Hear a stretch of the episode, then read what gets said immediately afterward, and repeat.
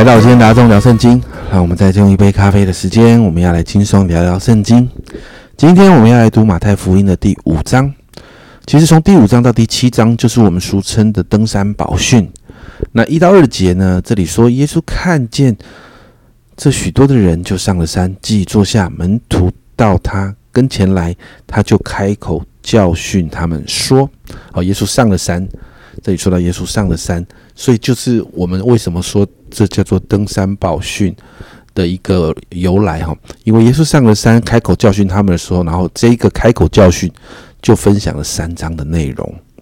那这个登山宝训呢，是可以帮助我们明白天国是一个什么样的国度，在天国里面的生活，它的标准应该要应该要是什么。天国的生活是一个什么样子的生活？所以，我们今天来看三到十二节哦。耶稣使用过去在旧约诗篇还有其他旧约的书卷当中的一些表达的方式，提到什么样的人是有福的，而有福的人可以得到什么祝福哦？啊，在诗篇里面其实也有类似的这样的方式。那这段经文我们称为八福。就是什么什么样的人是有福的，因为他们可以承受什么祝福啊？总共有八个祝福。接着十三到十六节，耶稣就鼓励这些听到的人要成为盐呐。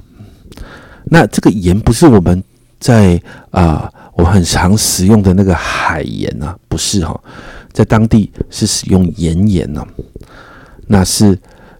必须有一块很像石头，那每一个人有自己自己属于自己的盐呐。就在吃东西的时候，他们会拿那个盐来舔一下，舔一下，来帮助他们的东西可以入味啊。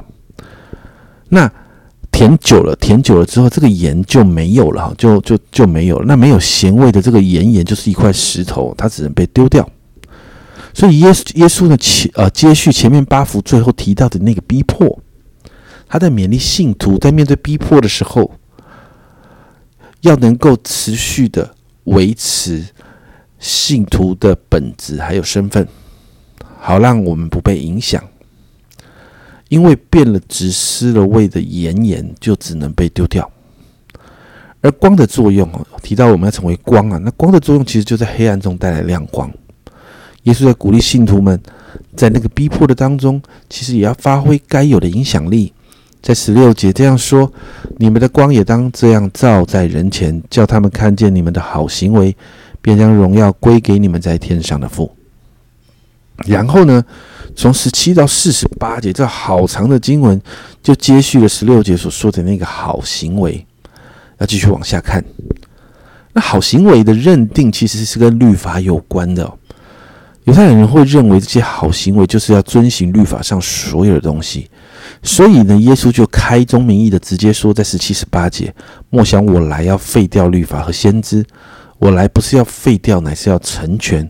我实在告诉你们，就是到天地废去了，都废去了，律法的一点一画也不能废去，都要成全。很多人为什么说律法的，会觉得为什么是一点一画不能废去哦？因为别忘了，旧约的律法就是他用希伯来文写的。那如果你去看希伯来文这个文字呢，加上它的母音，如果加上去的话，其实文字就有许许多多的一点跟一画。那耶稣在表明一件事情，就是神给的律法呢是最好的，那是天国的标准。因此十九节耶稣才会说，无论何人遵行这个诫命呢，又叫去能遵行的，他在天国要成为大的。耶稣甚至这样说，在二十节，我告诉你们，你们的意若不胜于文士和法利赛人的意，断不能进天国。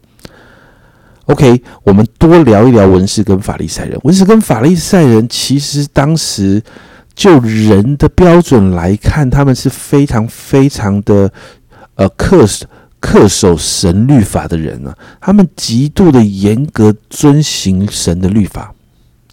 所以看起来是很好的，但是因为他们真的遵守到过了头了。但是耶稣这样说：天国的标准是高过这一群文士跟法利赛人的标准了。文士跟法利赛已经很好了，但天国的标准再高诶。然后你就会看到耶稣开始阐述从律法从这个律法发展出来的一些例子，让这些人听到的人了解天国的高标准在哪里。你看到二十一到二十六节，谈到十诫当中的不可杀人，我们就觉得不可杀人就是真的不能把人给杀了。但这一段经文的标准严格到动怒、谩骂、怀怨啊，这个都不行。啊，这个都像杀人一样，而且等于杀人。好，必须努力的去和好，因为在耶稣的标准里面，这就是杀人了。接着。二十七到三十二节就谈到十诫当中的不可奸淫，经文的提到的标准仍是非常非常严格。在二十八节这样说：“只是我告诉你们，凡看见妇女就动淫念的，这人心里已经与他犯奸淫了。甚至在休妻这件事情上也不能乱来，因为如果不是犯了淫乱休妻的，还要娶这个被休妻的人，啊，被休的被休掉这个妻子的，也都是犯了奸淫了。”然后耶稣谈到这个犯奸淫的事情呢，很激烈，用断手断脚来比喻，说要彻底跟这件事情断开。你会发现前面谈到这两件事啊，其实都已经谈到了心思意念里面了，谈到我们的想法动机啊，还不是实际上真的发生了。然后三十三到三十七节谈到不可以乱起誓，这也是旧约律法有谈到的。耶稣谈到起誓这件事情需要严肃以对，因为人。无法扛起这个启示之后的责任。那三十六节，耶稣这样说：又不可指着你的头起誓，因为你不能使一根头发变白变黑了，哦，变黑变白了。所以其实人是很软弱的，人没有办法去扛起那个启示后的责任。虽然我们都常常说，我我发誓我我怎么样，不然我会怎么样，但实际上我们扛不起的。因此，耶稣的教导在三十七节。你们的话是就是，不是就说不是。若再多说，就是出于那二者。哇，这也是很高的标准。再来，三十八到四十八节就谈到面对人际关系所带来的伤害的问题。在过去呢，在近东的文化里面呢，在以色列旁边的这些外邦国家的律法，其实都有以眼还眼，以牙还牙这样的一个概念哦，在当时的文化里面。比如说巴比伦的汉谟拉比法典，然后在我们在历史课本上，我们有看到这个很著名的一个呃法法律哦。那这个汉谟拉比法典里面，这个概念就很清楚：以眼还眼，以牙还牙。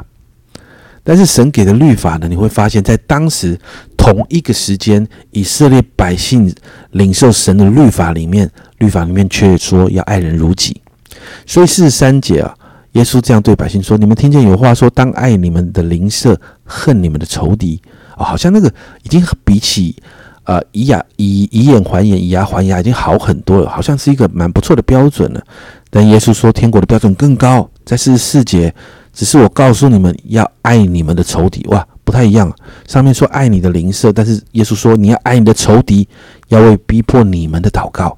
哇，真的这很不容易做到。四十五节谈到原因哦。”这里说这样就可以做你们天父的儿子，因为他叫日头照好人也照歹人，降雨给义人也给不义的人。这句话非常有意思。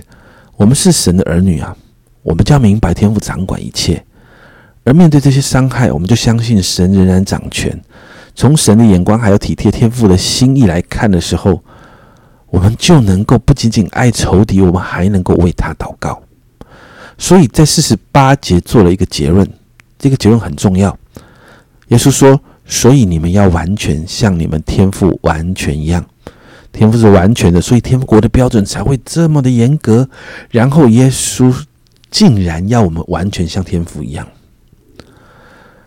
经文就停在这里。第五章，登山宝训当中有很多天国的样子，天国的标准。你会发现，如果靠着我们自己，我们几乎不可能做到。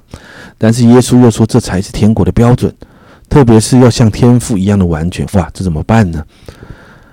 其实新约往后看，你就会看到人因着耶稣所带来的救恩，因着圣灵的内住带来的更新，我们就能够在成圣的过程中越来越完全。